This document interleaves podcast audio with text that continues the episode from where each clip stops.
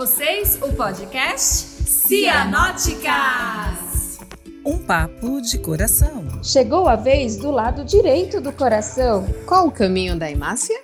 E lembrem-se, a função faz o órgão. Eu sou Vanessa Canuto, cardiopediatra, com atuação em ecocardiografia infantil e fetal. Eu sou Lili Montalvan, cardiopediatra, com atuação em cardiointensivismo. Eu sou Márcia Matos, cardiopediatra, com área de atuação em clínica, falência cardíaca e transplante cardíaco infantil.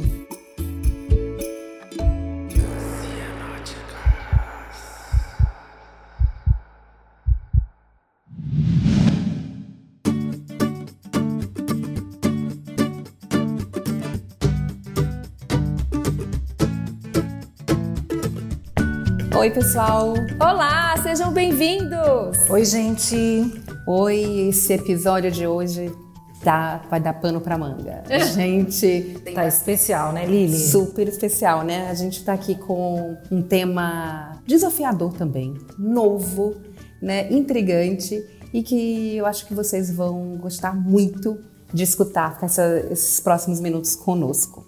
A gente vai falar de monitorização neurológica na criança cardiopata. E quando a gente estava procurando esse tema e tudo, a gente ficou pensando quem a gente poderia chamar, né? Quem poderia falar de, um, de partes neuro, cardiopata e veio na nossa mente o nome de uma Quem? pessoa. Quase que unanimamente, vamos deixar isso bem claro. né? Praticamente que simultânea, Quase. né? Então nós temos aqui o prazer de ter hoje nossa amiga Jussara Velasco. Que linda! Oi, Ju! Oi, meninas. E Jussara, por favor, fala pra gente, conhece para nosso público aqui que está nos escutando, quem é você no caminho da hemácia? Excelente. Meninas, primeiro eu quero agradecer o convite, estou extremamente lisonjeada. Vocês fizeram parte da minha vida, vocês sabem disso, né? Para quem não sabe, eu fiz um ano de residência em cardio no Dante. Marcinha foi minha preceptora. A Vanessa foi minha R+, então... Melhor CR do que preceptor. É, eu acho. Ah, bota aqui que eu fui só sua colega, cara. A gente se conheceu depois, hein? Mas eu sou intensivista de formação e vim morar em São Paulo em 2009, foi quando eu fiz Dante, e aqui fiquei e acabei trabalhando durante muito tempo no Hospital das Clínicas e fiz bastante neuro-UTI. Por conta disso, me interessei bastante pelo assunto e fui me especializar. Então, eu fiz a pós de neurointensivismo para adultos, que não existe para criança, deixar isso bem claro. Eu fiz no Sírio Libanês e hoje eu faço parte da equipe de neurointensivismo pediátrico do Hospital Infantil Sabará. É a primeira equipe de neurointensivistas pediátricos de São Paulo Legal. e eu tenho muito orgulho, muita honra disso. O Sabará é um hospital que investiu bastante na gente, no nosso grupo. E eu tô aqui para falar um pouco desse assunto para vocês, o quanto que ele é importante na dinâmica do paciente cardiopata. Na verdade, ver como é, é importante a gente estar juntos e entre- integrados. A né, Ju? Jussara é a primeira traíra que entra aqui no nosso podcast. Porque ela foi residente de cardio e abandonou a cardiologia. Mas ela é tão mágica, tão querida, tão querida. Tô brincando. E eu acho que eu preciso já fazer um comentário aqui, Jussara. Já que você falou que eu fui sua preceptora Ah, e a. Vanessa vem. falou que é muito melhor CR. eu, como sua ex-preceptora, te digo de- do fundo do coração que eu tô muito orgulhosa de você. de ver onde você chegou. Porque quando você veio pra cá, a gente achou que você ia ser uma cardiologista. E de repente você viu que não era o seu caminho. Teve coragem para buscar outras coisas, porque às vezes a gente não tem essa coragem. E aí a gente fica ali batalhando em cima de uma coisa que às vezes não te traz felicidade, porque você precisa disso, né, para trabalhar bem. E você se encontrou num ramo super interessante, difícil, extremamente difícil. Pra gente é uma honra ter você aqui, tô muito feliz. Bem-vinda, Ju. Acho que para a gente começar, Ju, acho que é, a gente tem falado muito em vários outros, nos outros episódios que a gente tem conduzido aqui de como a gente ganhou é, experiência, melhoras tecnológicas, melhora da- de técnica cirúrgica, de SEC, de pós-operatório. né? Então a gente ganhou, o paciente ganhou, né?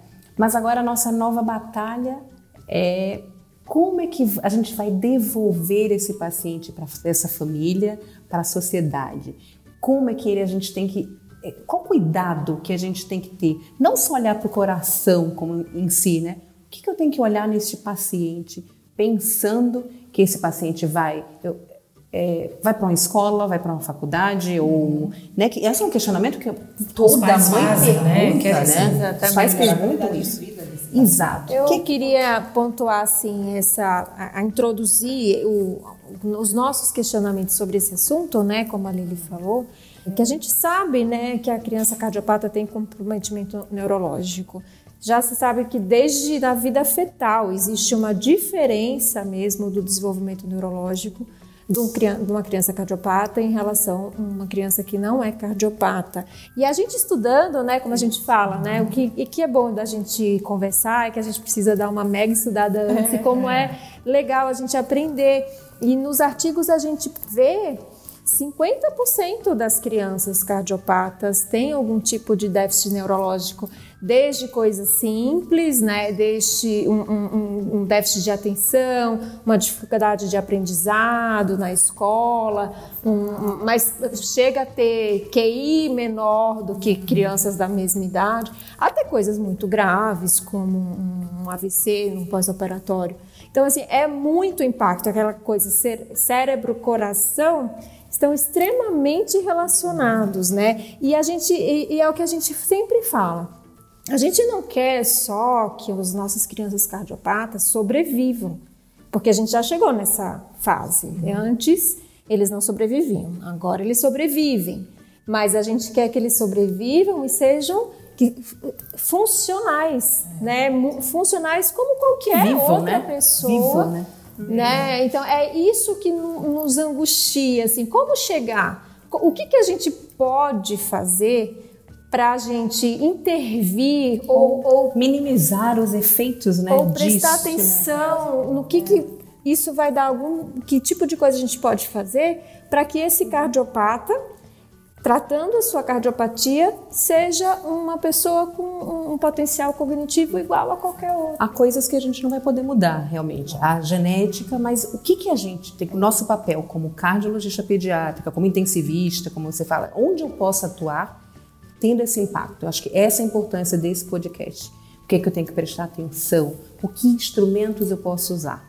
O que, que você pode falar pra gente, O João? que, que eu posso fazer para diminuir isso- as sequelas desse doente? Assim, o paciente cardiopata, ele, a injúria cerebral que acontece no cardiopata, ela ocorre por hipóxia e por hipofluxo cerebral. Só que isso acontece tanto na vida intrauterina, quanto no intraoperatório, quanto no pós-operatório. Então isso é uma coisa que a gente tem que ficar bastante atenta. E principalmente aqueles doentes que têm cardiopatias congênitas muito complexas, que se comportam com ventrículo único. Esses doentes, eles no intraútero já têm uma alteração de fluxo e de oxigenação cerebral. E eles já nascem, se você pegar um recém-nascido cardiopata grave e fizer uma ressonância de crânio desse doente, ele já terá alterações estruturais cerebrais, do tipo é, redução volumétrica da substância branca e cinzenta, é, maturação cortical pobre.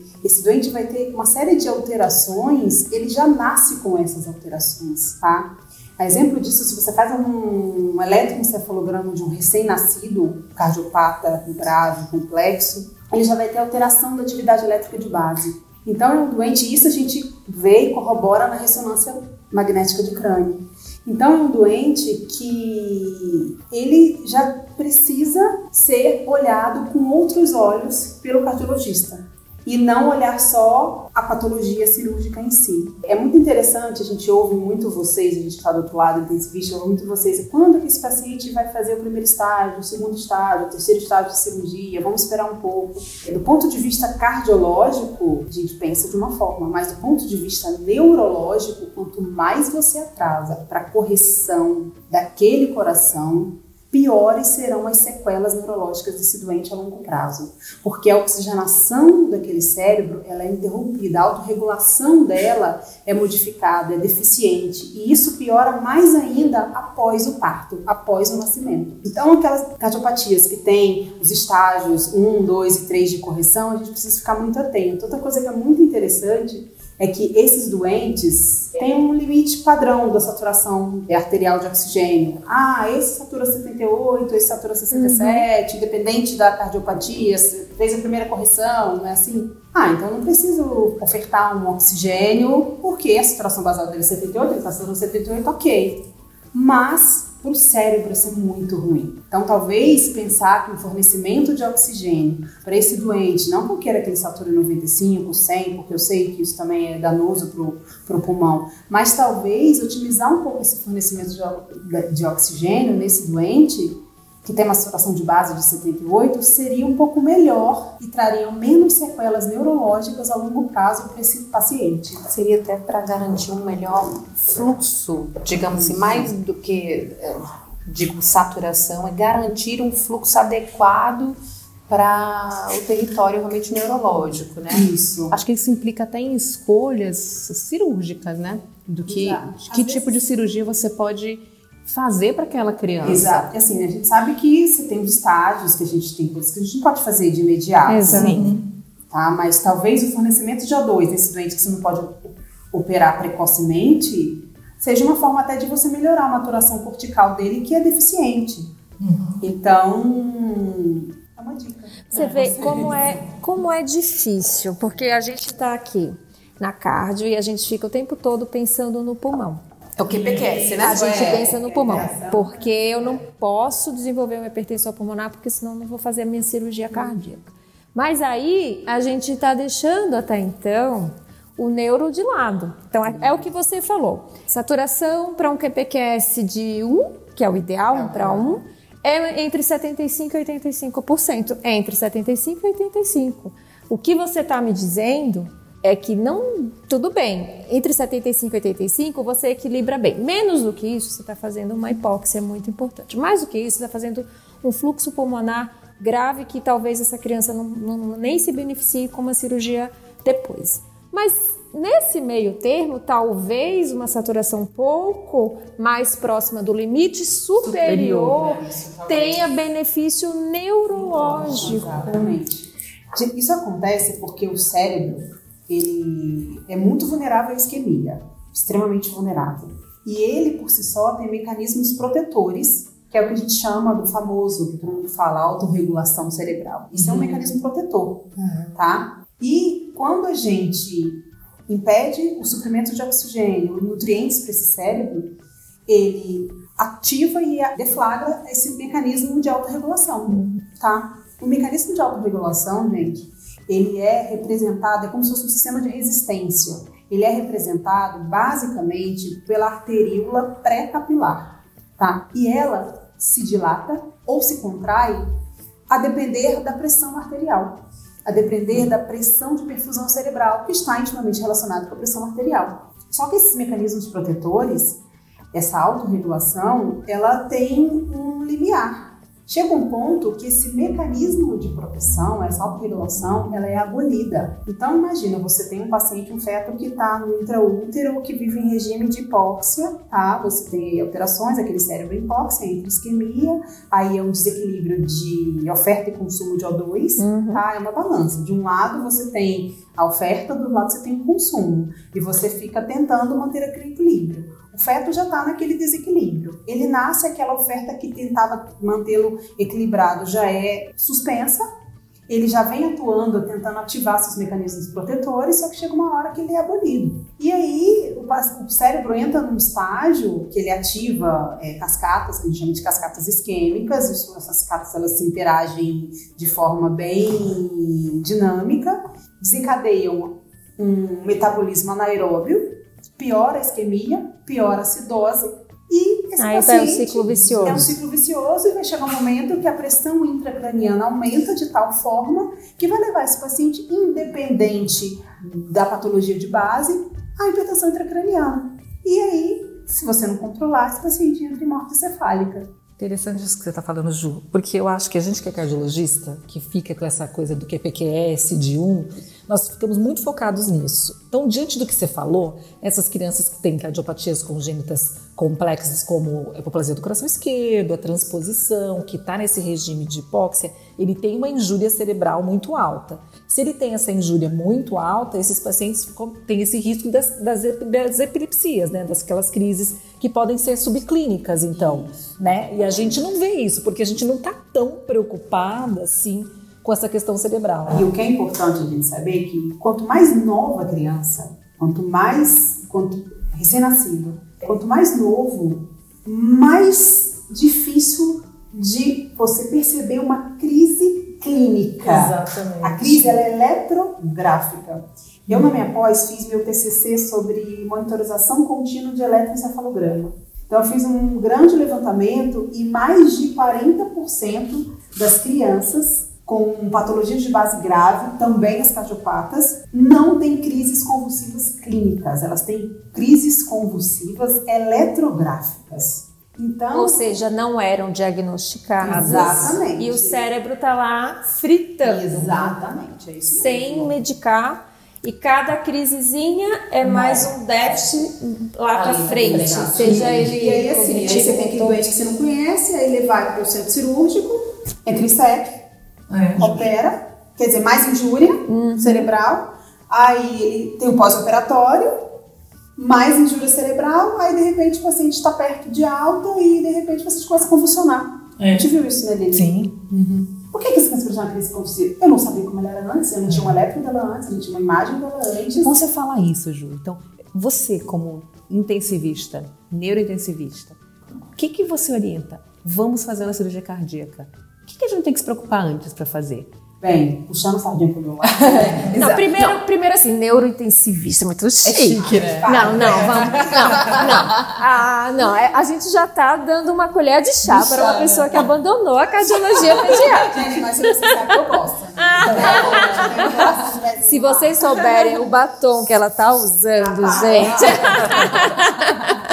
Vai, neurointensivista. Ó, quanto mais complexa a cardiopatia, quanto mais cetogênica, né, principalmente cianogênicas, eu acho que eu preciso ter um padrão e conhecer esse doente antes de levá-lo para cirurgia. Você acha que vale a pena, por exemplo, na minha investigação pré-operatória, no meu paciente que está ali na UTI, ou então aquele paciente que está indo com você, que você no- foi no consultório, fez um diagnóstico, a criança ainda está compensadinha, vamos dizer assim, vale a pena uma, uma avaliação neurológica, por exemplo, um exame de imagem. Vale, eu acho que vale a pena. Um eletroencefalograma, vale ressaltar para vocês que o eletro não é um eletro de uma hora, gente. A gente precisa ter um eletro prolongado, que eu falei para vocês umas seis horas de eletro. Um eletro Certo. prolongado, tá? Bem feito para a gente ter e saber a atividade elétrica de base daquele doente, tá? Então Se não é só eletro- convulsão que você tá perguntando. Você quer saber como o eletro, funciona. ele te sugere, te dá alterações. Ah, ele tem uma alteração, uma atividade epileptiforme que não é crise, numa determinada topografia cerebral. Aí o neurologista vai olhar e falar, opa, tem alguma coisa, vai virar para você, é o que ele sempre fala pra gente, né? Ele fala assim, ah, eu quero um exame de imagem, quando der a gente faz. Exato. Esse doente, se ele tem uma, principalmente uma ressonância de crânio prévio e tem um eletro prévio, a gente, opa, a gente conhece aquele doente, Eu acho que tá? não daria para fazer em qualquer cardiopatia, Claro. mas talvez a gente ser mais criterioso, Criterioso. naqueles mais complexos, né? Eu acho que, por exemplo, hipoplasia de coração esquerdo e suas variantes, né? Acho que, na, não sei se eu penso muito pequena, mas não sei o que que você acha, Ju, de talvez pensar em crianças em que a gente sabe que a cirurgia vai envolver uma, uma provável parada circulatória total, que vai ser precisado re- fazer uma reconstrução de arco ou uma hipotermia profunda. Talvez estas crianças precisem de uma investigação um pouco mais ampliada. Eu não sei. Você acha que E até um Doppler transcraniano para saber como é que é o padrão, a autorregulação de base dessa criança. de base você fala? Por quê? Porque o intraoperatório e o pós-operatório são momentos bem críticos na vida dessa criança. Principalmente o intraoperatório, crianças que ficam ali quatro horas em SEC. Você imagina o quanto de injúria que isso não acontece. E hoje em dia, principalmente nas cirurgias cardíacas, em adultos já está muito bem difundido o uso do Doppler transcraniano no intraoperatório, que detecta uma série de coisas, detecta, detecta, detecta emblos altera e pode te falar se a partir da, da, da velocidade de fluxo da artéria cerebral média, você consegue regular o fluxo regular da, o fluxo da mesmo, né? Mas aí você faz, fica fazendo periodicamente, a cada tanto tempo, faz um Doppler, é isso?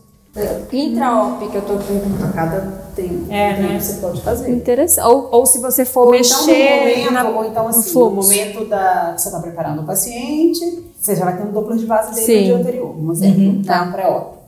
Aí, na hora da anestesia, você pode, que o paciente é anestesiado, você tem uma alteração aí do Doppler, mas principalmente na hora que ele entra em SEC. Se o coração está parado ou se o coração não está parado. Isso muda muito a autorregulação cerebral, mas muda de uma forma bem intensa.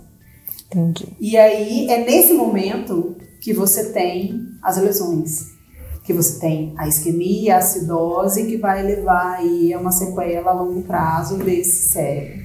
Entendeu? Então, assim, é, isso é bem pouco difundido na cirurgia cardíaca infantil, mas os adultos e centros de referências, em grandes centros, grandes hospitais, eles já fazem o, Doppler- o uso do Doppler transcraniano intraoperatório, associado a outras modalidades neurológicas. Você vê, eu estava lendo também uns artigos. Essa criança cardiopata é aquela que já, já chega perdendo. Porque ela já tem lesão cerebral ou um atraso do desenvolvimento neurológico desde intraútero. Ah, Os artigos falam, porque eu sou muito interessada nisso, na parte fetal, eles falam de alteração de Doppler mesmo, de artéria cerebral. E interessante que eles dão a hipótese de que às vezes é porque a, a formação do cérebro acontece na mesma época do coração, então pode ser que o, o, o, o gatilho para dar a alteração cardíaca pode ser o mesmo do neurológico, ou uma questão de, de relação de perfusão e oxigenação. Mas essa criança, de fato, né, quando ela nasce, se é um cardiopata mais grave, tem massa cinzenta mais baixa, o volume do, do crânio pela ressonância é menor, então tudo é aquela criança que já nasce perdendo. E é, eu vi também eles falando que os desfechos neu- neurológicos a longo prazo, então essa questão toda de tu- todos os déficits que podem acontecer, 55% estão relacionadas a causas pré-operatórias. E a gente só assim, fica Foca, né? focando no, no intra e e no, no pós, no né? pós, Pouco se fala do pré. do pré. Então é aquela coisa a gente precisa. Acho que abrir a mente, isso desde né? antes. Exato. Olhar o paciente como um todo, né? E Era isso que eu queria chegar, porque quando a gente está com uma criança grávida, dessa, o que, que você quer? Compensar para operar. Vamos, vamos, vamos, liga o prostim, compensa, vai, né? Você quer equilibrar e você quer operar. Você não está pensando que a cirurgia pode ser daqui a algumas horas, ou daqui a um dia, ou daqui a dois dias, ou três dias. Às vezes a criança não está preparada para aquele momento. E aí, olha o quanto de tempo a gente está pensando, gente, olha o quanto de tempo a gente está perdendo, na verdade. E que, e que dicas você poderia dizer pra gente? Vamos pensar de pré-operatório. O que que tô- vamos falar do nosso cardiopediatra, tá? Que nem em todo lugar tem disponível todas essas tecnologias. O que que ele tem que, vamos dizer, chamar atenção para esse paciente, para a gente ter mudança na, né, na, na conduta dele? O que que eu preciso fazer de pré-op? Existem formas simples, aquilo mesmo que você falou, a gente às vezes não está num grande centro, então a gente não tem tanta coisas, tantas modalidades disponíveis, tantos exames complexos, complementares disponíveis. Tecnologia. Isso, tecnologia. Mas assim, eletroencefalograma é uma coisa muito comum. É. É, é- é- tem em praticamente todo o serviço. Então, vale um eletroencefalograma desse doente. É, se não dá para fazer em seis horas, faz em duas horas, em três horas, quando a gente tiver uma atividade de base. Uma coisa que é muito interessante, tem muito serviço, é ultrassom de crânio, ultrassom transfontanela dessa criança pequena, não tem uma ressonância. Se quiser fazer uma tomo pra gente, a tomo não vai te dar tanta Informação. informação, mas não tem ressonância, vamos fazer uma tomo, pelo menos uma tomo de base. Para você saber o básico. O básico, e tentar não retardar a cirurgia. E Pelo assim, que eu tô esse vendo. doente que nasce, como a Márcia falou, tá lá ligou um prostíbulo, coisas que você pode fazer dentro da UTI que são interessantes. Como, por exemplo, a própria avaliação desse paciente de, formas, de forma mais criteri- criteriosa, por períodos mais curtos, como, por exemplo, a aplicação de uma coisa que a gente chama, que a gente usa muito no neurointensivismo, que é o neurocheck. O que, que é o neurocheque? O que, que é o neurocheque? É, nunca ouvi nem eu falar. Nos apresente o neurocheque Hello, e que oi. seja bem aplicado para o nosso pessoal. O neurocheque é muito simples. Quem aplica não é o médico, é a enfermeira e a técnica de enfermagem. Olha como a coisa fica mais Ok. Democrático. Exato. Isso é Democrático. democrático, né? É, a gente treinou a nossa equipe, a gente vem treinando periodicamente. E assim, nada mais é do que a avaliação de sinais vitais e principalmente sinais associados ao comportamento do cérebro daquele doente. Então, avaliação de pupila, se aquela pupila está miótica, se ela está isocórica, se ela está fotorreagente, tá? Esse doente, a pressão, arterial média, claro, que se for invasiva é muito melhor, tá? A saturação, a PCO2, a temperatura. Uma coisa que é muito importante é que a temperatura ela altera e ela atrapalha, e ela faz parte da hemodinâmica encefálica. Quando eu falei para vocês lá atrás sobre a autorregulação, que é aquele mecanismo que o cérebro tem compensatório e tal, ele nada mais é que a manutenção da relação de oferta-consumo. E ele sofre interferência de tantos fatores hemodinâmicos quanto fatores metabólicos. Que fatores são esses? A PA média, a pressão intracraniana, a viscosidade do vaso, o fluxo sanguíneo cerebral, a pressão arterial de oxigênio, a saturação arterial de oxigênio, a temperatura e a hemoglobina. O que a gente vê toda hora, o tempo inteiro nesse doente. E Então, a gente qual- pode atuar, né? Qualquer um desses fatores alterados vão contribuir para a alteração dessa hemodinâmica. Uma hemoglobina Uma baixa. hemoglobina baixa. Então, e, e olha como a gente pode atuar. A gente, Aí você eu pode posso atuar. fazer uma Super ponderar, fácil. uma transfusão, né? Entendeu? Olha só, ofertar oxigênio. Não, uma PA uma adequada. PA mais adequada, uma PA não tão baixa, tá? Quanto até mais alta, melhor, entendeu? Porque É, eu acho que isso que é, é muito interessante, esse casamento que a gente tem que ter, né? Porque às vezes a gente fala, ah, eu preciso de uma PA um pouco mais alta, mas a PA pode- mais alta também pode atrapalhar um pouco o, o, o QPQS, mas aí em virtude de que, olha, eu, eu tenho que priorizar essa pressão para garantir uma melhor pressão de perfusão cerebral. E aí né? você tendo um E Doppler, ele... fala, ó, a pressão melhor. O Doppler é muito dinâmico. Então, quem não tem muito conhecimento, ah, solicita um Doppler, o especialista vai lá, faz o Doppler e vai embora. Só que esse não é o interessante do Doppler. Você tem que estar do lado do ecografista e fala, perguntar para ele com qual velocidade de fluxo, com o melhor fluxo, qual a PA melhor para manter essa velocidade adequada e manter minha pressão de perfusão. Você tem que estar do lado dele, ele vai te falar, olha, com essa pressão aí que você está me falando, uma média de 40, o fluxo não está muito bom, mas se você colocar uma média de 50, que não 10 miligramas de mercúrio, É, você já vai a estar ganhando pressão de perfusão está melhor, entendeu? E a saturação é, também vai alterar. Também. Mas Porque é isso, muito na mais, ventilação, é muito mais, é muito mais com a ventilação, mas o Doppler basicamente vê muito mais essa questão do fluxo com a pressão e principalmente ele faz uma coisa interessante que é o teste de reatividade de CO2. Quanto de CO2 eu consigo melhorar aquele fluxo ou não? Isso também é muito interessante, tá? Porque o CO2 também é um grande vilão, né? Eu tô até pensando em uma pergunta, já lá que depois eu vou ter que te fazer. Já tá pensando lá na frente. Na frente, depois eu vou à frente. Vou, vou depois então, de fazer assim, a provocação. como um conceito geral de pré-op, a gente, por exemplo, um falou, a gente quer operar entre quatro meses de idade. Se ele operar até oito meses, nove meses, dez meses, nós cardio, tá tudo bem. Só Mas do ponto de que- vista neurológico, já estou convencida de que não, né? Né? Então, o ideal seria a gente cada vez mais procurar é, um aprimoramento técnico, não só profissional, como de tecnologia, né, de equipamentos e de- do serviço de UTI, para a gente tentar resolver essa cardiopatia o mais precoce possível, visando o, o desempenho neurológico dessa criança Prevenindo sequela neurológica. prevenindo, exatamente. Tocando no assunto do eletro, que eu acho que é algo que pode ser factível, a gente teve a oportunidade, né, de bater um papo com o Gabriel, Gabriel Valeriani, e eu acho que a gente vai ser um bom momento para a gente escutá-lo, né, falando sobre o uso de um, do eletroencefalograma nos nossos pacientes cardiopatas também. É hora da análise do QRS. Quem realmente sabe? Em primeiro lugar, queria falar que é um enorme prazer aceitar o convite e poder contribuir com o podcast Cenóticas.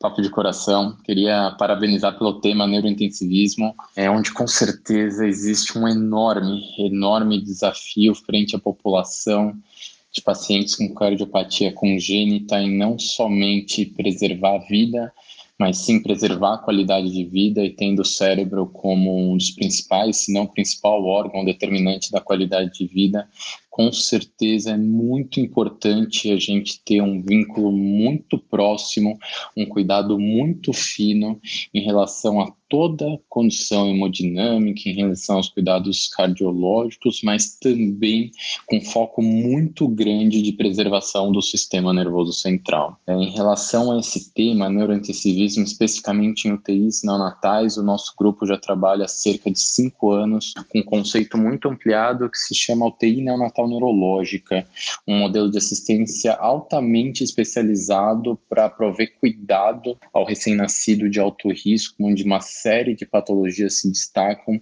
e com certeza uma das patologias que merece maior destaque são os bebês com cardiopatias complexas e realmente, mais uma vez, esse tópico é muito importante perante a evolução desses bebês. Quando a gente fala em UTI neurológica, a gente traz esse conceito lá da Universidade de Stanford, lá nos Estados Unidos.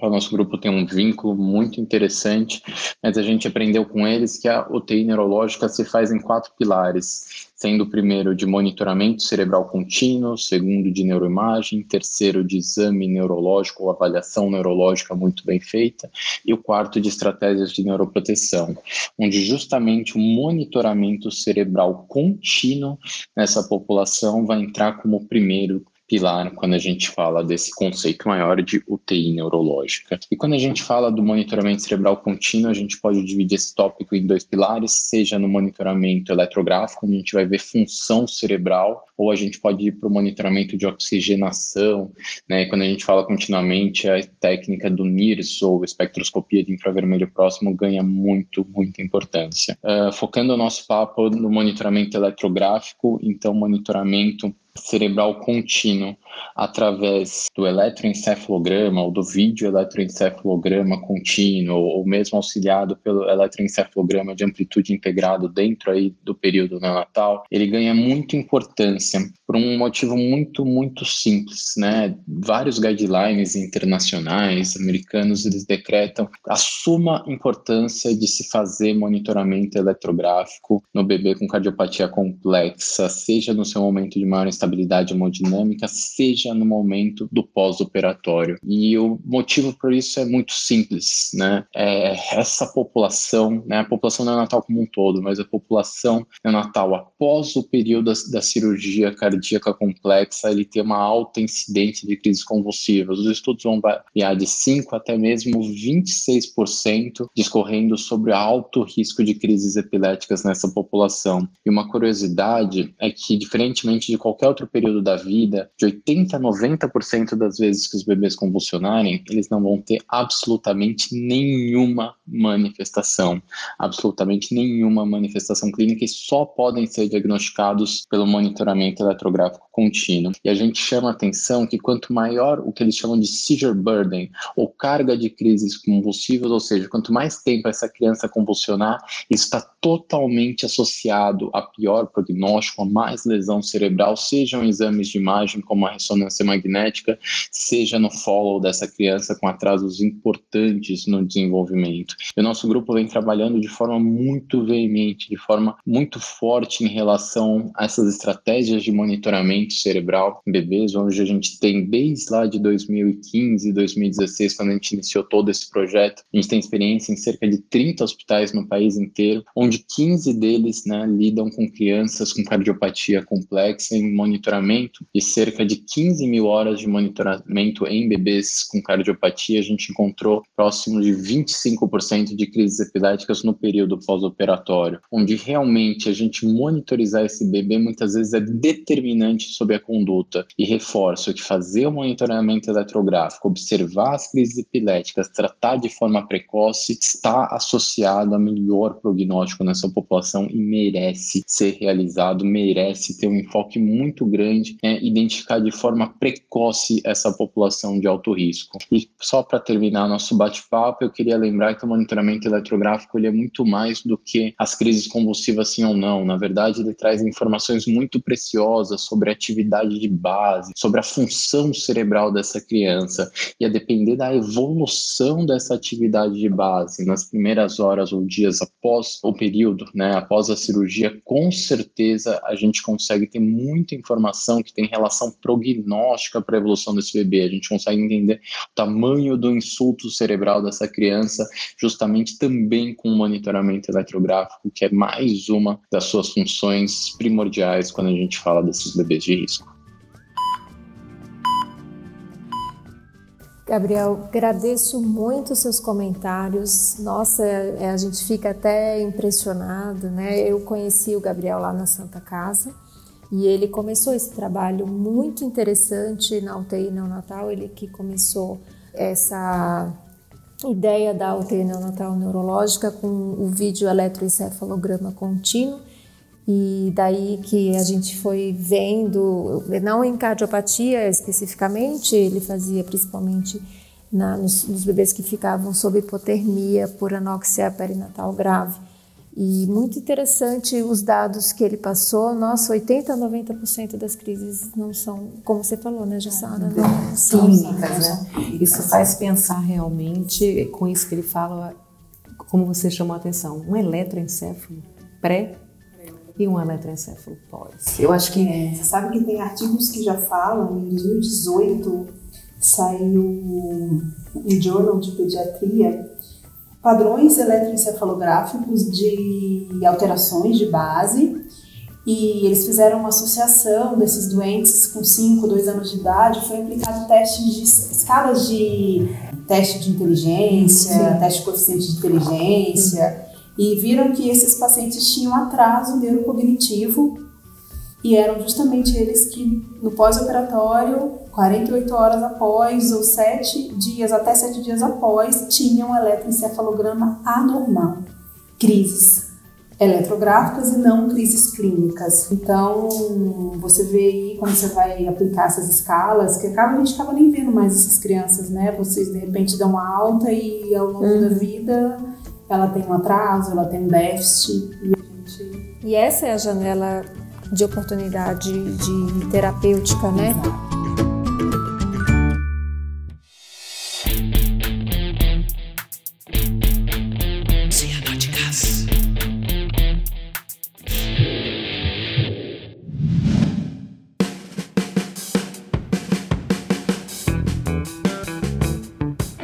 Jussara, agora né, a gente sabe que tem inúmeras formas de fazer uma monitorização neurológica, né? Cada dia que passa a gente vai ouvindo falar do, do NIRS, do Doppler transcraniano, mas a gente não sabe exatamente. Eu, às vezes eu me sinto, às vezes você tem uma Ferrari, mas você não sabe dirigir, né? Exato.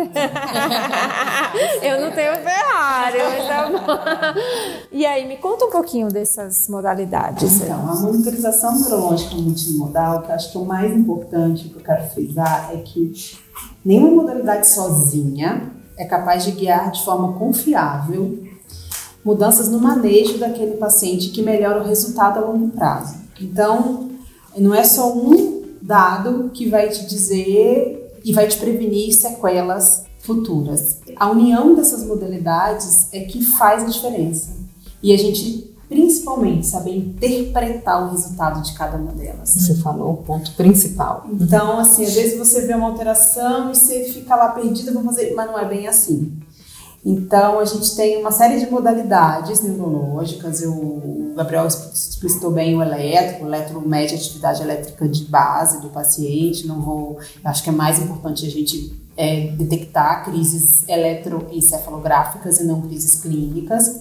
E a gente já falou bastante aqui do eletro. Uhum. É, ele é pouco usado no intraoperatório porque é um equipamento grande, para você monitorizar é complicado, e, e a própria anestesia, a própria hipotermia que acontece no intraoperatório, altera essa atividade do eletro. Então, em tempo real fica difícil você avaliar, ter que avaliar e ajustar algum padrão baseado naquilo, tá? Mas ele é muito bem aplicado no pré-operatório e no pós-operatório. É, então, a melhor estratégia neurológica é a união dessa monitorização, tá? Além do eletro, a gente tem o NIRS, que é o que você falou agora.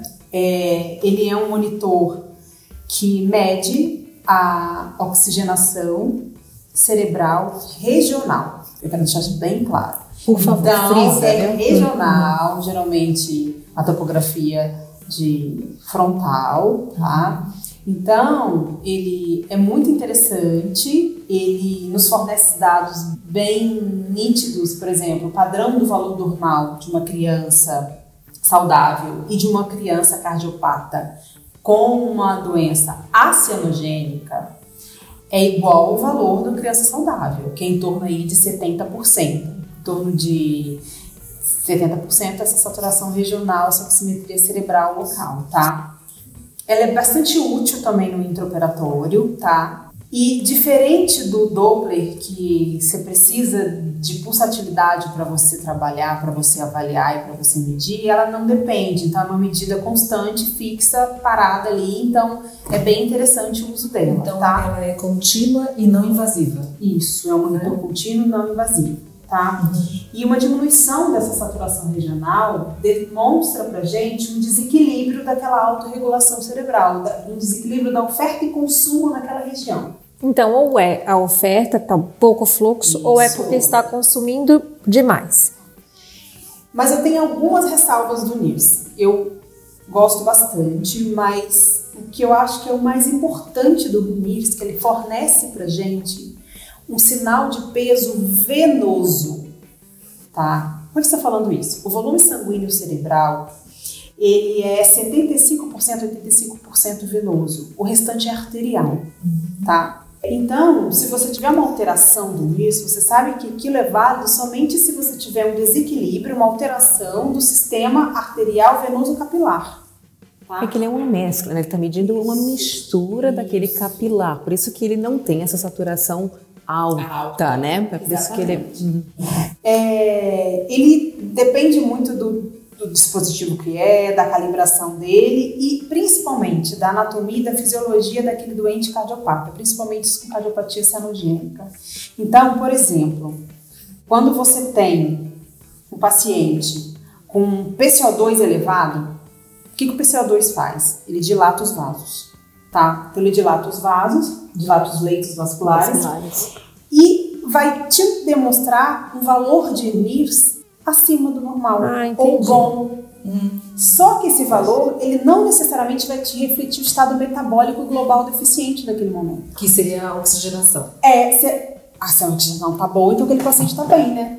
É. Mas se ele tá com PCO2 alto, ele vasodilatou, ele circulou mais. Circulou mais, e aquela oxigenação está mais alta, ah. mas aquilo não é real. E não necessariamente está refletindo, refletindo o que está acontecendo no paciente. Tá, outra coisa, ele é uma medida em região frontal, né? Você coloca a, Sim, a, a fita adesiva na, na, na testa, não é? Isso. E lá atrás? É dinâmico, você não sabe o que está acontecendo. Entendeu? Então, assim, ele é muito útil, sabe? É extremamente útil só que ele não tem um grau de evidência 1 para utilização, tá? Isso já foi muito bem difundido. Existem artigos hoje em dia que falam que alterações do NIS no pós-operatório, no intraoperatório, é, prediz o valor de lactato um pouco maior, o que piora a hemodinâmica desse paciente. Então, isso são tudo suposições, tá? Mas nunca o nível X valor vai dar aquela alteração. Na realidade, vai ser o próprio paciente, ele, você- a gente pode acompanhar a curva desse NIRS, e eu acho que isso que é, que é o mais importante, né? A gente vê o comportamento deste Você pode paciente. um esse paciente no pré-operatório. Exato. Dele, Como? vai no centro cirúrgico, segue com o NIRS, mas a gente tem que, vai precisar entrar em comum acordo com o anestesista, porque o anestesista usa muito o BIS, que então, não o é... que, que é o, o bis? Pra mim, O BIS é a um BIS, não BIS, é chocolate? O BIS não é um monitor neurológico, na verdade ele é um monitor, vamos dizer, de sedação, tá? Ele tem uma fita igual à fita do NIRS. É, ele é colocado também no mesmo local, por isso que eu acho que aí vai ver, será que dá para usar as duas fitas? Como é que é? Se a testa da criança é muito pequena, o que, que a gente vai usar? O anestesista vai querer muito mais usar o BIS, por quê? Porque ele é como se medisse a sedação daquele O quão- paciente. quão quanto- profundo. Isso, exatamente. Então ele não dá uma medida de saturação. Não, ele dá tá. valores De sedação. de sedação. Entendi. É que é, Se tá bem sedado, pouco sedado, médio sedado. É que para anestesista a gente vai ter que arranjar algum espaçozinho mesmo pro NIRS, porque eu acho, vai ter que arranjar. Porque eu, eu acho que é imprescindível, como você falou, é mais um dado, né? Porque ele pode, com isso, interferir até na estratégia da, da SEC, na regulação de fluxo da SEC para essa criança, entendeu? Então, eu acho que o NIRS, ela, realmente sozinho, eu concordo com você, ele, não, ele é um valor isolado, né? Assim, sozinho é apenas um valor. Eu acho que ele tem que ser utilizado junto com outros, é, outras Isso é monitorizações, né? assim, os anestésicos, tanto inalatórios quanto venosos, causam, induzem apoptose e degeneração do cérebro. Eles fazem isso. Isso vai resultar em déficits comportamentais e cognitivos a longo prazo. Então, ele tem que medir bastante o quanto de sedação, o que, que ele vai fazer. Então, para ele, ainda mais uma criança muito pequena. Então, o já é muito bem difundido. Mas é aquilo que você falou, né, Lili? O NIRS também pra gente Legal. Eu acho que cabe aqui a gente fazer um comentário, então, talvez, porque nós estamos falando para um público que muito provavelmente a grande maioria não tem acesso a isso. Então, eu acho que algumas pessoas podem estar se questionando: ok, mas qual seria o valor normal do NIRS ou do BIS? Tem um valor normal? Porque para a gente, a saturação né, na criança cardiopata, ah, eu quero que ela sature 70, 75 a 85, ou a cianogênico vai saturar 100%, sei lá.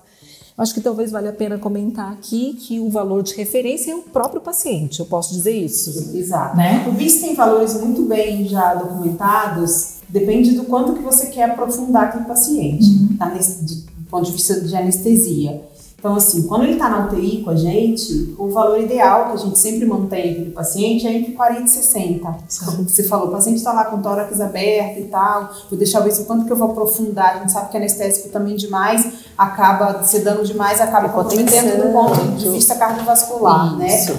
mas ele tem valores na UTI entre 40 e 60, que a gente chama de anestesia adequada, tá? No intraoperatório, geralmente eles abaixam de 40, a gente chama de anestesia profunda, isso, e acima de 70 o paciente já está mais despertando, já tem, já, já começa a, e isso é interessante, o paciente vai estubar no, no, no intraoperatório, na sala de recuperação anestésica, ele avalia, então ele é bem interessante. Já o NIRS, o valor basal dele é 70, tanto para crianças saudáveis, quanto para crianças com cardiopatia congênita acianóticas. Mas as cardiopatias, isso vale muito para os pacientes com cardiopatia congênita cianótica, que aí ele tem padrão dele. Então, nós três seriam 55, nós somos cianóticos. É bem por aí. É bem Interessantíssimo, né, gente? Vivendo e aprendendo. E, e o, e o Doppler tra- transcraniano, ele te ajuda? O Doppler ele faz a medida da velocidade de fluxo das artérias cerebrais, tá? Então ele, eu acho que de todas esses, dessas monitorizações, o Doppler é um dos mais difundidos, tá? Ele já é útil tanto para SEC no intraoperatório, para endarterectomia de carótida, quanto para microcirurgia de aneurisma cerebral, tá? E ele te mostra, te detecta êmbolos, que é uma coisa que a gente fica super preocupado, né? Tanto o êmbolo gasoso quanto sólido, tá? Mostra pra gente a alteração de perfusão cerebral e o distúrbio de autorregulação do fluxo sanguíneo cerebral, tá? Tanto decorrente da anestesia, quanto decorrente da própria fisiologia do cérebro daquele doente, que já vem alterado do intraútero, tá? É, E ele consegue ver separado a artéria cerebral anterior, média e posterior? Ele, ele vê, ele tem várias janelas que a gente insona, tá? Você tem a janela orbital, transtemporal, submandibular, e aí você mede. E o cara que faz só isso, eu não sou ecografista, gente. Então, o cara que faz isso, ele tem uma dinâmica, uma prática. Eles vão com um aparelhinho portátil, pequenininho assim, sabe? Um pouquinho maior, tipo um tablet, sabe? E eles medem e aí mostra as velocidades de fluxo, o quanto que aquela velocidade tá boa ou tá ruim, quanto maior a velocidade, maior o fluxo, quanto menor a velocidade, menor o fluxo, e podendo aí atuar junto com um reperfusionista, vamos melhorar aí o fluxo da série. Mudar a droga. É, da droga, Isso, a droga, exato. Então, isso é muito interessante. Já é mais difundido na cirurgia cardíaca adulto, tá? Você que pode falar pra mim, né, Liz? Parida, né? Se o pessoal usa Ah. muito. É, eles têm- às vezes acabam usando muito naquelas crianças que fazem realmente com parada circulatória, né? Com Sim. perfusão cerebral seletiva. Intraoperatório. É, a ideia, assim, A em ideia, trabalhos, os a ideia, trabalhos, né? é, Os trabalhos, os assim, têm trabalhos, mostrado realmente que o uso e o benefício mesmo do, do controle da, por conta da parada circulatória, a gente fazer um duplo transcraniano intraoperatório, né? Mas assim como NIRS, eu tenho uma ressalva também pro Doppler. Claro que ele vai atuar e vai direcionar nossas metas e tal, mas assim, a presença de fluxo sanguíneo nos vasos principais não exclui isquemia em vasos menores e distais. Então, assim, você tá, você tá olhando um lugar só. Também é regional, É, né? regional, assim, é claro que ele é muito mais amplo Sim, que claro. o NIRS, não tem nem comparação.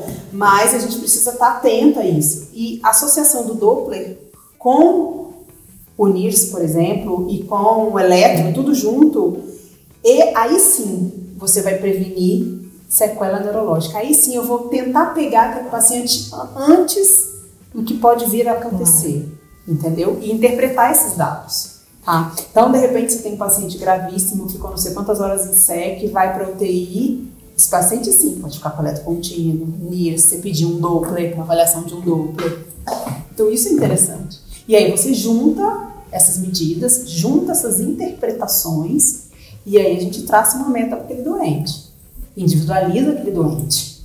E a ressonância, quanto que você pede? Pré-operatório, né? Vamos- Só pré? Não, aí o paciente melhorou, a menina, vocês vão falar para mim, ó, vamos estubar o doente, tá beleza? Tá top. fazer uma ressonância desse doente para ver. Ou então, é um doente que precisa de uma avaliação criteriosa de um neurologista, né? Se a gente parar para pensar, converse com ele, troque ideia. Você acha que vale, dependente do tempo da SEC, dependente de como essa criança ficou, quão grave ela ficou. Então pode ser que seja interessante uma ressonância mesmo sem nenhum evento tão importante ou uma suspeita clínica tão, tão importante. Existe uma outra monitorização, só desculpa que eu não falei, que é a bainha do nervo óptico. Eu vi a Josi querida falando realmente lá no curso da ECMO, né? E fiquei super interessada nisso. Você insona um transdutor na pupila, né? Na pálpebra? Na, Na- Isso, na ela vai órbita. medindo o pálpebra. nervo óptico. Eu fiquei, Isso. nossa. E aí você traça uma linha imaginária, que é uma linha de 3 milímetros, e você mede, tá até aqui, ó. Mede a distância do nervo óptico. A largura que tá. a largura que tá. O normal, já existem artigos que falam, o normal da criança é até 4,5 milímetros. Se esse valor, essa, essa aqui, ó, ó, aqui, ó, aqui, ó, ó, é aqui, ó. Se essa, esse valor tiver acima de 4,5, prediz hipertensão intracraniana. E teoricamente Então não é precisa mais um dado, é mais um dado. O paciente tem um risco que abaixou, o paciente tem uma letra normal, é, o paciente está grávido, não dá para levar para ressonância, né? Porque você tem que transportar aquela coisa. Vou fazer um Doppler, o, do, o Doppler me sugere uma velocidade de fluxo aumentada, me sugere um padrão de hiperemia, vou dar um exemplo hipotético, e aí eu faço a baía do nervo óptico, me dá aí um valor de 6,5, por exemplo. Opa! Alguma coisa tem na cabeça desse Você não tem um catéter para medir a pressão intracraniana, Ah, então mas isso aí é um sinal. É. eu já... Já vai chegar Vamos, arrasando. já vou querer monitorizar essa tá craniana. Mas isso te dá dica de que tá E isso na aqui hora é de muito interessante a gente medir. falar com o neurocirurgião e dizer, olha, bainha de nervo óptico. Nossa! Tanto que quatro meio. Aí você meio, convence né? o cara a Ah, monitorizar a entendi. P. Nem sempre, mas de repente Gostei mais disso aí. Entendi. Bem, pessoal, agora a gente vai poder escutar um pouco sobre Doppler transcraniano com o Dr. Marcelo de Lima Oliveira, que é referência aqui no estado de São Paulo para a realização desses exames. Vamos escutar um pouquinho, que ele vai dar algumas informações importantes sobre o uso dessa ferramenta na nossa monitorização nos pacientes com cardiopatia congênita. É hora da análise do QRS. Quem realmente Sabe? Eu sou o Dr. Marcelo de Lima Oliveira, médico neurosonologista do grupo do Hospital das Clínicas da Faculdade de Medicina da USP e do Hospital Albert Einstein. Neurosonologia é a especialidade que estuda o sistema nervoso central através do ultrassom. E uma das modalidades dessa especialidade é o Doppler transcraniano. O Doppler transcraniano estuda as velocidades do fluxo sanguíneo nas principais artérias do polígono de Willis. Uma vez que essas artérias têm um diâmetro constante, a velocidade do fluxo sanguíneo pode permitir a estimativa do fluxo sanguíneo encefálico. O objetivo desse podcast é demonstrar a utilidade do Doppler transcraniano como ferramenta para a monitoração do fluxo sanguíneo encefálico nos recém-nascidos e lactentes com cardiopatia congênita no pré-operatório, no intraoperatório e no pós-operatório. Sabemos que a adequação do fluxo sanguíneo encefálico nesta fase pode reduzir as complicações neurológicas dessas crianças decorrentes dos distúrbios circulatórios associados à cardiopatia, à circulação extracorpórea e aos eventos embólicos.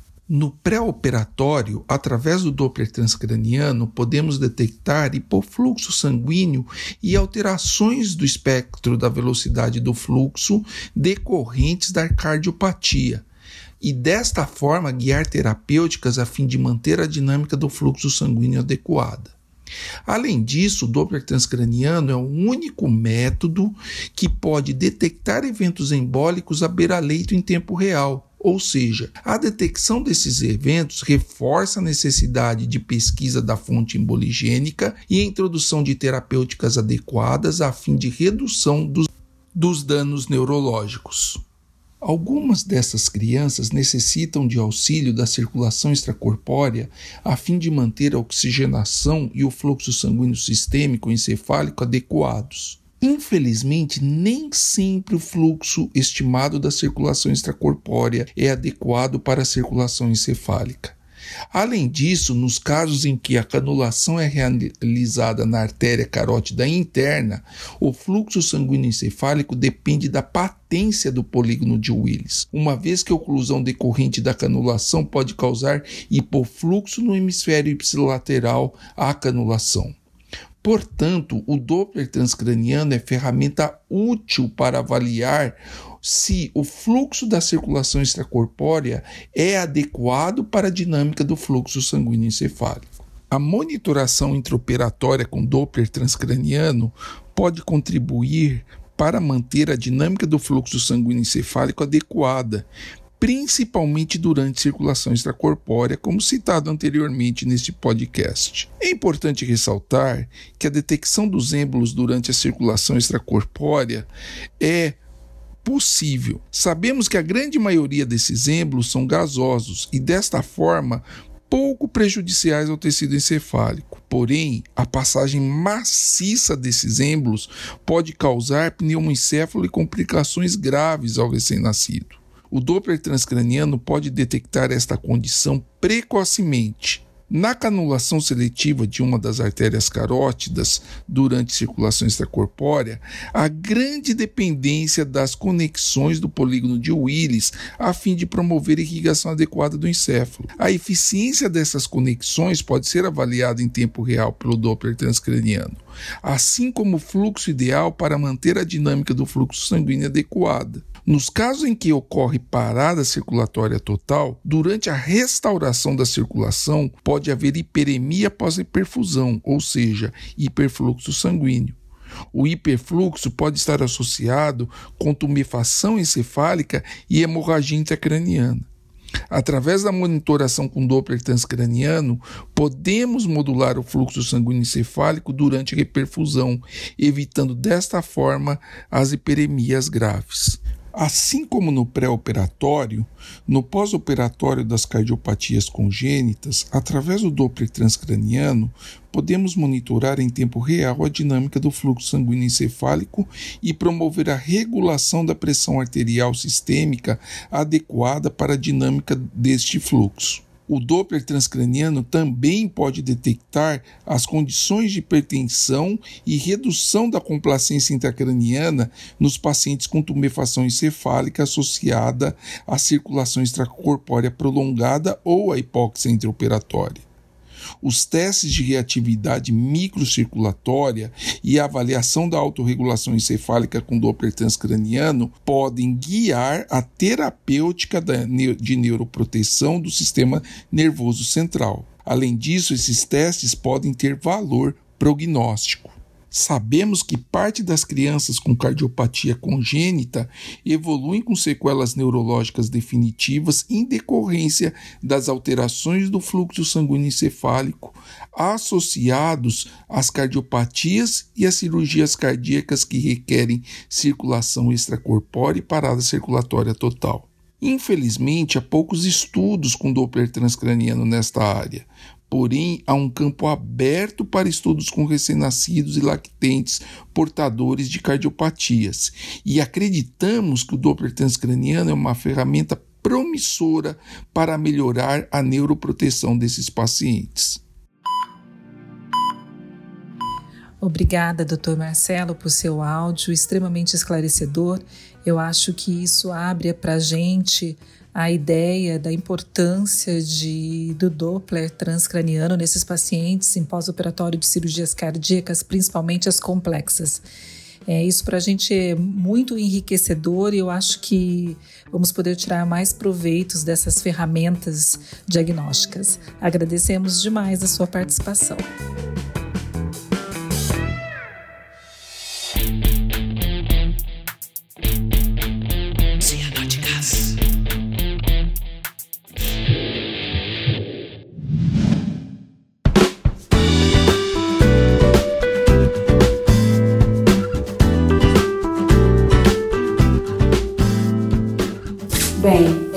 Acho que mediante tudo que a gente falou, a gente pode atuar. Isso. Nesse doente. Acho que esse é o foco tá? principal. Atuar. Isso, tá? Ju.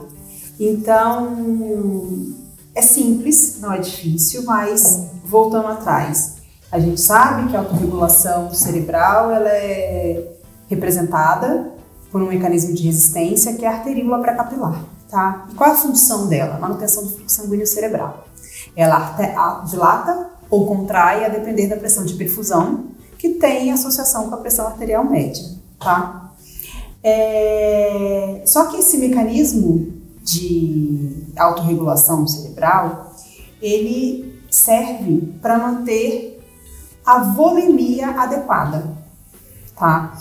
Só que essa volemia, ela pode ser passiva ou ativa. Uma coisa que é muito importante, é, eu acho que vocês já viram, e quem já estudou um pouco de neurointensivismo ou viu, viu algum paciente com hipertensão intracraniana, é sempre um neurointensivista falar assim para você: vamos manter a decúbito elevada, 30 graus. 30 graus, cabeceira. Cabeceira elevada, não é isso? Cabeceira. Isso eu lembro não da faculdade. a cabeça. É, é, lembro. Isso na prescrição médica, né? Isso.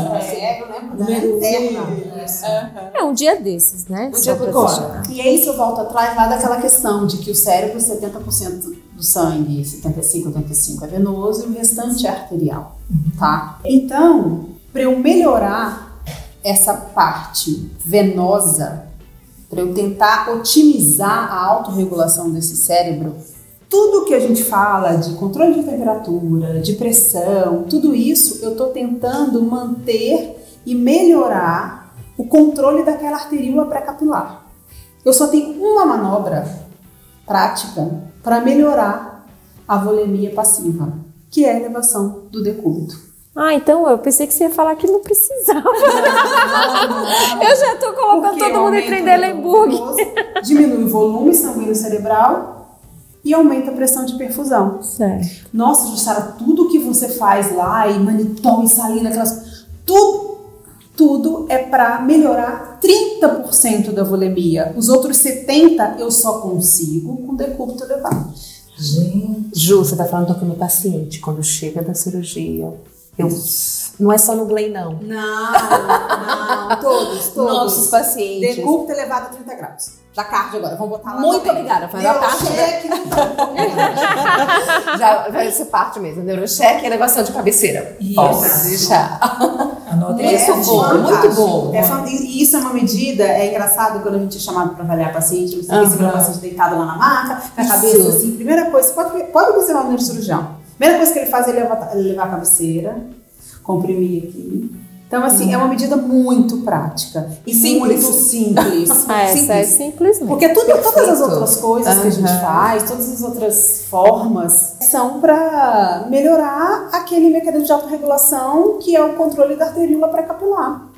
E são, é 30% do que eu faço. E os outros 70% é só com isso. Entendi. Tá? Quando você tem esse mecanismo é, de autorregulação ativado por uma isquemia, uma acidose que acontece independente da injúria, independente do que aconteça, o cérebro vai levar uma isquemia, uma acidose e é um desequilíbrio de oferta e consumo que vai contribuir com uma li- liberação de cascatas isquêmicas, que é um assunto muito vasto, eu vou ficar dias contando isso para vocês se ficar falando isso agora mas que todas elas interagem e atuam de forma em conjunto e que, de- que levam e desenvolvem desencadeiam a hipertensão intracraniana. Independente se aquele paciente é cardiopata, se aquele paciente. Entendeu? O paciente vai, vai ter um inchaço cerebral e aí vai aumentar a pressão intracraniana. Então a gente precisa atuar um pouco melhor aí. E aí veio a monitorização multi- multimodal de forma bem interessante, bem prática, Dinâmica. dinâmica e que nos sugere alterações da autorregulação que a gente pode intervir de forma prática naquele doente. Ô Ju, eu queria te perguntar da hipotermia. Você indica hipotermia nesses casos? É, é uma terapêutica? Não durante a cirurgia, só que a gente já sabe, eu digo no pós. É, a hipotermia é um grande protetor neuronal, né? Ele é um excelente protetor neuronal. Em hipertensões intracranianas refratárias, pacientes que já estão com, com, em coma barbitúrico e a gente não tem mais para onde ir e o paciente não está melhorando, a gente indica a hipotermia. Claro que aquilo que eu falei para vocês, a gente individualiza o paciente, tá? E a melhora que a hipotermia traz para o cérebro é uma coisa fantástica. Só que você tem os efeitos adversos da hipotermia, tá? É, tá, é o trabalho da nossa colega Essa cianótica, é- amiga Eu Vanessa, posso gente. Minha falar tese que doutorado eu tive experiência em colocar pacientes. Claro que a gente está no Brasil, né? Então a gente é difícil a gente, né, induzir hipotermia, aquela coisa toda, mas assim, já vi doentes melhorarem as custas da hipotermia. Assim, doentes e melhorarem, melhorarem Significativamente. significativamente. Reduzir suas sequelas neurológicas, porque os doentes voltaram pra gente para visitar, para apontar. Então, isso Você vê outra é possibilidade. muito. É que eu não sei se, como ele tem muito efeito adverso, principalmente cardiovascular, o paciente já está no pós-operatório, já está sofrendo ali. Então, assim, até que ponto? Mas é interessante a gente colocar na balança, conversar o cardiologista, o neurointensivista. Ó, é isso, vale a pena a gente colocar? Pode colocar, o coração aguenta? É isso. É, mas eu imagino que seja frente a uma injúria detectada. Isso, isso. Não uma injúria, não, não. é, frente a uma injúria, significativa, isso. né? Frente a uma hipertensão intracraniana e nos quais as, as medidas padrões a gente não conseguiu Tipo, reverter. um pós-parada, por exemplo, um paciente cardiopata que parou, não sei. Você acha que valeria? É porque pós-parálisis botar em ECMO, né? E é, uma, é Esse- outro capítulo Já para é outro capítulo, exato. É que vai ficar, vai ficar para outro episódio. Ju, eu tenho uma dúvida agora, porque você comentando, me surgiu a, a provocação que eu ia te fazer. Foi em relação realmente à hipercapnia, né? O CO2, né? O seu, e a sua relação com o território cerebral. A gente tem usado muitas vezes naqueles glens que não chegam extubados, que é o que a gente preconiza e, e propõe, né? É que eles já venham extubados realmente no centro cirúrgico. Mas aqueles que vêm entubados ou que precisam ficar entubados por algum motivo, muitos trabalhos têm falado da gente manter realmente um PCO2 um pouco mais elevado às custas de uma vasodilatação cerebral para melhorar o fluxo desse glen. Só que aí você começa a me falar da autorregulação, esse PCO2 aí, o quanto que vai ser danoso também, por mais que eu faça essa vasodilatação com o intuito de melhorar o fluxo pelo sistema GLEN, você está me dizendo então que eu posso danar um pouco esse cérebro. Porque como você não tinha antes essa questão do neurointensivismo, essas monitorizações, é, eu acho que a gente estudou isso, a gente não é muito nova, né, gente? Mas somos novíssimas. Isso, visita craniana, vamos hiperventilar, né? gente estuda. Só que daí, eu falo para vocês que a gente precisa individualizar esse paciente. Às vezes, você hiperventilar, você piora. Por quê? O cérebro, ele é. Imagina uma bola, uma esfera fechada. Ele é uma bola fechada, concorda? Sim. E ele trabalha com volume compartimental. 70% sangue venoso, 30% arterial, outro espaço é a massa encefálica, outro espaço é o líquor, tá? Isso quando a gente estuda neurointensivismo é uma doutrina que a gente segue, segue na verdade, É uma- pessoas que é. mais estudaram isso, porque ele é um, é um cérebro ele é compartimentado, fatiado por cada um sangue, massa e, e líquor, tá? Quando você tem qualquer alteração em um desses componentes, você concorda que não tem para onde É, para equilibrar você equilibrar? vai. Às vezes você hiperventilando o paciente, você melhora o lado não isquêmico. E aí, por diferença de pressão desses compartimentos, você pode promover uma herniação. Então, assim, Ixi, complicou. não dá pra gente. É que a gente, a, a- a gente, como a gente evoluiu bastante, assim, antigamente se hiperventilava muito para o Glen, né, quando não chegava. Hoje a gente tem a tendência a se fazendo é uma hipoventilação mesmo, né, fazendo uma hipercapnia para a gente poder melhorar isso, mas é questionável, né? É, é uma doutrina é chamada doutrina de Monkelly, que é a fisiologia do cérebro. Você tem um compartimento que um pouco é líquor, um pouco é massa encefálica, tecido, né? E o sangue. E aí, se você tem a alteração de qualquer um desses compartimentos, alguém tem que sofrer. Só que, mas, exato, só que aí Alguém isso- paga a alguém conta, paga a conta, pagar a mas assim, enquanto, enquanto o mecanismo de autorregulação se mantém funcionante, porque não é qualquer isquemia que vai levar a Sim, craniana, claro, gente, claro, é claro, claro. né? Enquanto você tem alguma injúria, o cérebro ativa seus mecanismos de compensação e mantém aquilo estável, os volumes dentro desses compartimentos de maneira é, semelhante, tá? Só que chega uma hora que esse mecanismo ele é abolido. Tipo, e já deu. alguma isso, alguma coisa vai acontecer. O paciente vai evoluir com uma, um sangramento, uma hidrocefalia, a pressão intracraniana daquele, daquele local vai aumentar. Então, às vezes, a hiperventilação pode ser mais danosa do que benéfica. É, temos que rever conceitos. Agora, Então, pensando é. um pouco mais no cérebro, né? Verdade. Legal. Muito legal. Última pergunta que eu tenho, Jussara, aquele dia que a gente foi no shopping lá em lá, Porto Alegre, Essa é lógica, né? no curso de fetal, que você viu aqueles moleques querendo assaltar a gente, lembra daquilo? Que a gente entrou correndo dentro de um táxi. Quanto você tinha gasto no shopping naquele dia? Nós estávamos lembrando dessa história quando a gente comentou que queríamos que você viesse aqui e a gente se matou de rir, né, Vanessa? Porque foi uma cena muito engraçada. Fora a disputa dela em termos de sapato com a doutora Virgínia nas reuniões cirúrgicas. Eu tinha um sapato de onça idêntico. por coincidência, fomos com o mesmo sapato. Mas você tem um bom gosto, né? Vocês compartilham um bom gosto. A melhor Eu residente. tinha que fazer. Eu falei, não, doutora, como é que eu vou ficar numa sala fechada, escura, e as pessoas não olharem sapato? Aconteceu. Nossa, Ju, eu acho que hoje, sim, a gente aprendeu muito um monte. Demais, demais. Assim, é um assunto que sempre foi. Eu sempre gostei, apesar de que eu não faço TI, mas me interessa muito isso e a- você esclareceu muito pra gente, muito mesmo. O, o- que tipo de preocupação a gente precisa ter com esse paciente? Cada hora a gente descobre uma coisa nova, né? Em cada episódio.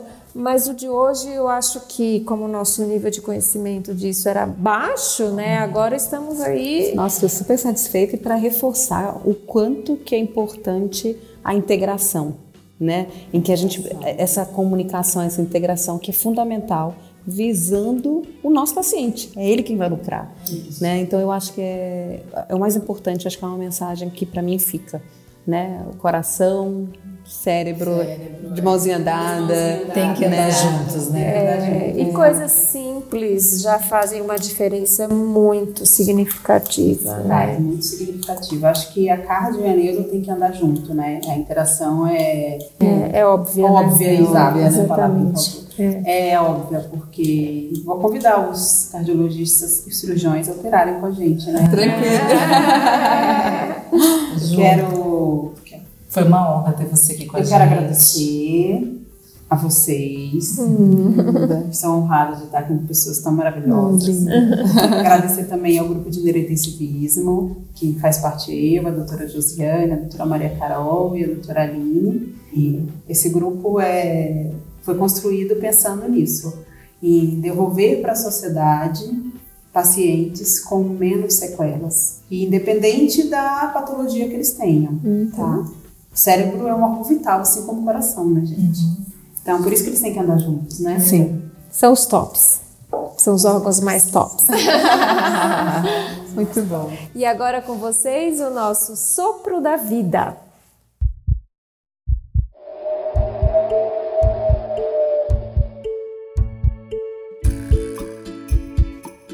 Olá, eu sou Mifaele Silveira, curadora de conteúdo, e a convite da Cianóticas vim aqui trazer duas dicas de entretenimento para vocês. A primeira é o filme A Chance de Faim. É um filme inspirado em uma história real, onde pai e filho fogem de Bangladesh para Paris e o talento do menino no xadrez possibilita que eles possam mudar de vida. A minha segunda dica é a série Modern Love, disponível na Amazon Prime. Essa série é baseada em uma coluna com o mesmo nome que é publicada semanalmente no New York Times. E são episódios curtinhos, de 28, 35 minutos, ideal para quando você quer dar aquela relaxada no final do dia. E também é baseada em histórias reais. São conteúdos para aquecer o coração em tempos de notícias tão difíceis. Espero que vocês gostem e até a próxima!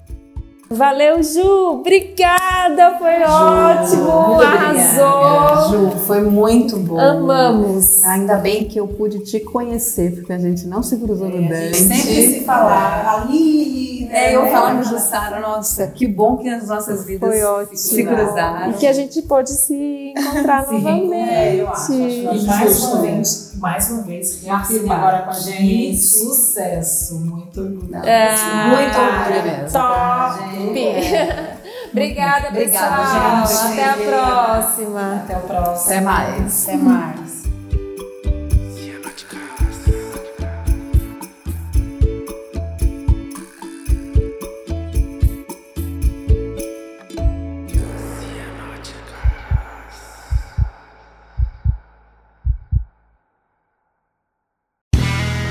Este podcast foi editado por Play Áudios.